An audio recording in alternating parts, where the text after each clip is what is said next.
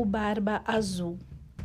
Existe uma mecha de barba que fica guardada no convento das Freiras Brancas nas montanhas distantes. Como chegou até o convento, ninguém sabe. Uns dizem que foram as freiras que enterraram o que sobrou do seu corpo, já que ninguém mais se dispunha nele tocar.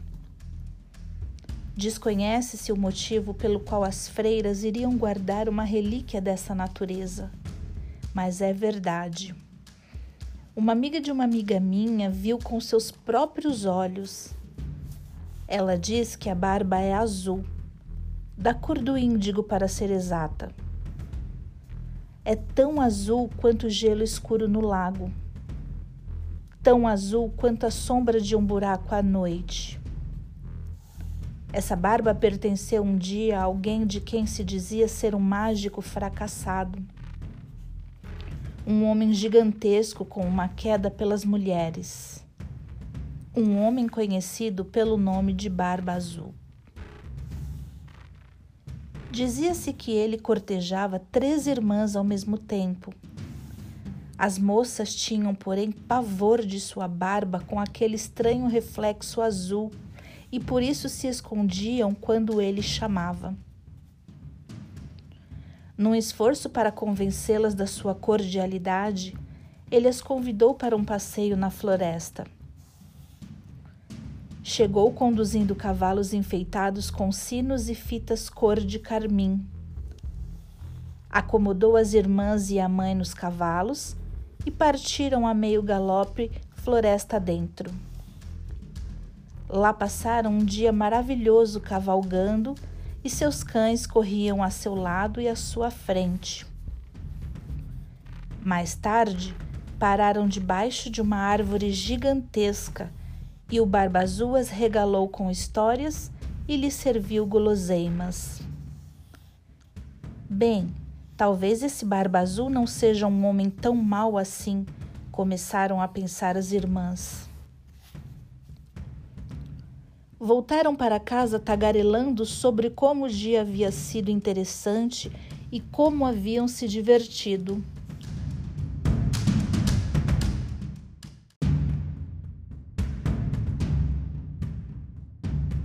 Mesmo assim, as suspeitas e temores das duas irmãs mais velhas voltaram e elas juraram que não veriam Barba Azul de novo.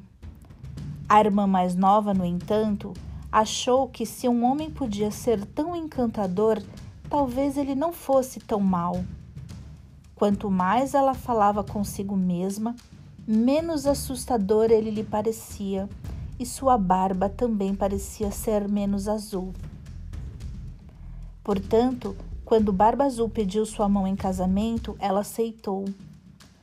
Ela havia refletido muito sobre a sua proposta e concluído que ia se casar com um homem muito distinto. Foi assim que se casaram e, em seguida, partiram para seu castelo no bosque. Vou precisar viajar por algum tempo, disse ele um dia à mulher. Convide sua família para vir aqui se quiser. Você pode cavalgar nos bosques, mandar os cozinheiros prepararem um banquete pode fazer o que quiser, qualquer desejo que seu coração tenha. Para você ver, tome minhas chaves. Pode abrir toda e qualquer porta das dispensas, dos cofres, qualquer porta do castelo. Mas essa chavinha, a que tem no alto uns arabescos, você não deve usar. Está bem, vou fazer o que você pediu. Parece que está tudo certo. Portanto, pode ir, meu querido, não se preocupe, volte logo. E assim ele partiu e ela ficou. Suas irmãs vieram visitá-la e elas sentiam, como todo mundo, muita curiosidade a respeito das instruções do dono da casa quanto ao que se deveria ser feito enquanto ele estivesse fora. A jovem esposa falou alegremente. Ele disse que podemos fazer o que quisermos e entrar em qualquer aposento que desejarmos, com exceção de um. Só que eu não sei qual é esse aposento. Só tenho uma chave e não sei que porta ela abre. As irmãs resolveram fazer um jogo para ver que chave servia em que porta.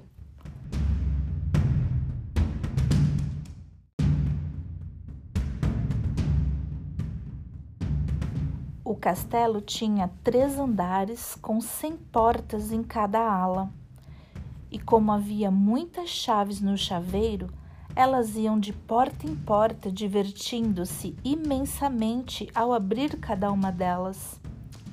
Atrás de uma porta havia uma despensa para mantimentos, atrás de outra, um depósito de dinheiro.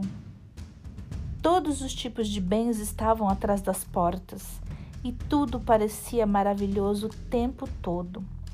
Afinal, depois de verem todas aquelas maravilhas, elas acabaram chegando ao porão e ao final do corredor há uma parede fechada. Ficaram intrigadas com a última chave, a que tinha o pequeno arabesco. Talvez essa chave não sirva para abrir nada. Enquanto diziam isso, ouviram um ruído estranho. Deram uma espiada na esquina do corredor e que surpresa! Havia uma pequena porta que acabava de se fechar. Quando tentaram abri-la, ela estava trancada.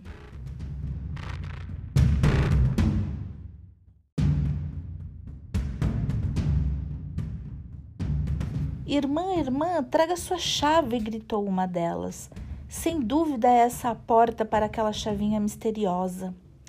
Sem pestanejar, uma das irmãs pôs a chave na fechadura e a girou.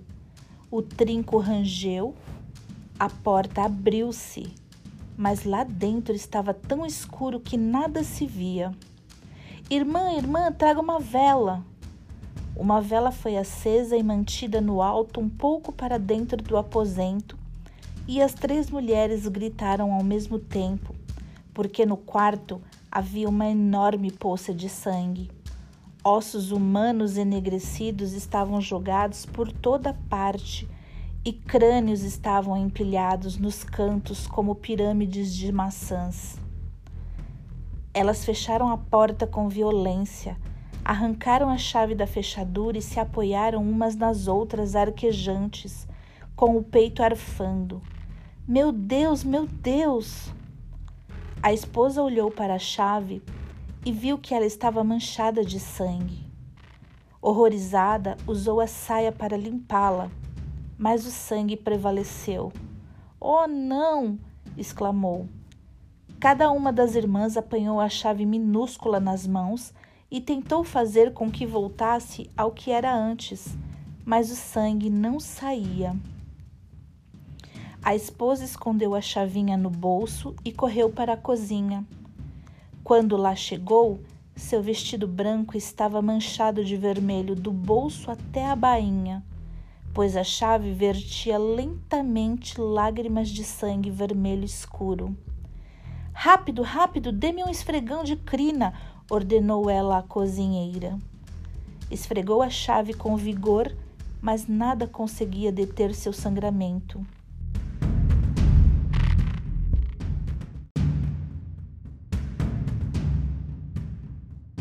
Da chave minúscula transpirava uma gota após outra de sangue vermelho. Ela levou a chave para fora, tirou cinzas do fogão a lenha, cobriu a chave de cinzas e esfregou mais. Colocou-a no calor do fogo para cauterizá-la. Pôs teia de aranha nela para estancar o fluxo, mas nada conseguia deter as lágrimas de sangue. Ai, o que vou fazer? Lamentou-se ela. Já sei, vou guardar a chave. Vou colocá-la no guarda-roupa e fechar a porta. Isso é um pesadelo, tudo vai dar certo. E foi o que fez. O marido chegou de volta exatamente na manhã do dia seguinte e entrou no castelo já procurando pela esposa. E então, como foram as coisas enquanto eu estive fora? Tudo correu bem, senhor. Como estão minhas despensas? trovejou o marido. Muito bem, senhor. E como estão meus depósitos de dinheiro? rosnou ele. Os depósitos de dinheiro também estão bem, senhor. Então, tudo está certo, esposa? É, tudo está certo. Bem, sussurrou ele, então é melhor devolver minhas chaves. Com um relancear de olhos, ele percebeu a falta de uma chave. Onde está a menorzinha? Eu. eu a perdi. É, eu a perdi. Estava passeando a cavalo, o chaveiro caiu e eu devo ter perdido uma chave. O que você fez com ela, mulher? Não, não me lembro. Não minta para mim. Diga-me o que fez com aquela chave.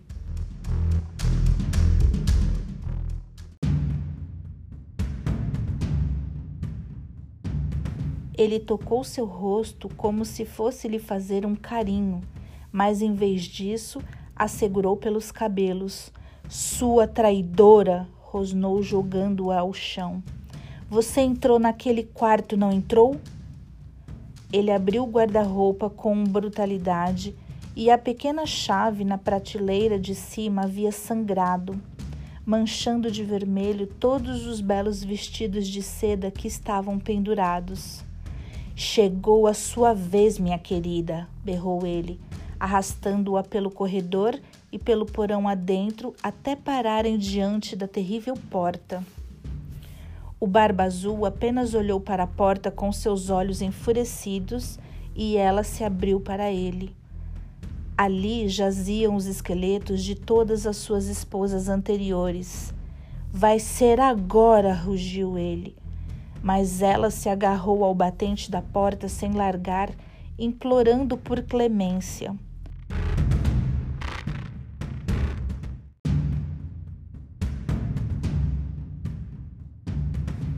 Por favor, permita que eu me acalme e me prepare para a morte.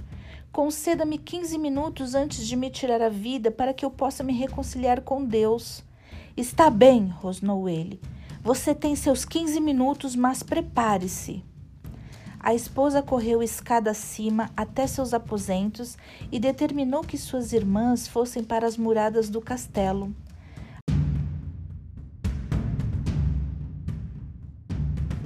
ajoelhou-se para rezar, mas, em vez de rezar, gritou para as irmãs: Irmãs, irmãs, vocês estão vendo a chegada dos nossos irmãos?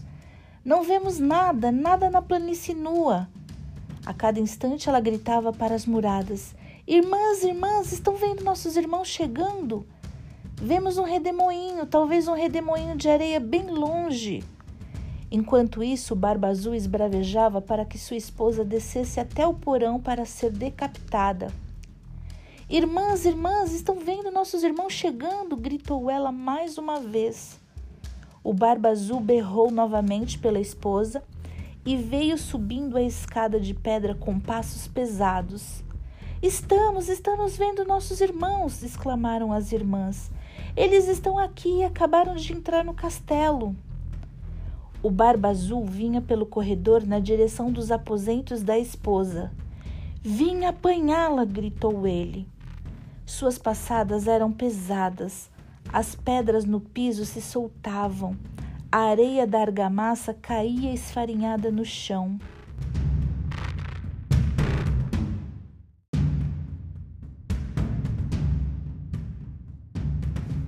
No instante que o Barba Azul entrou nos aposentos com as mãos esticadas para agarrá-la, seus irmãos chegaram galopando pelo corredor do castelo, ainda montados, entrando assim no quarto.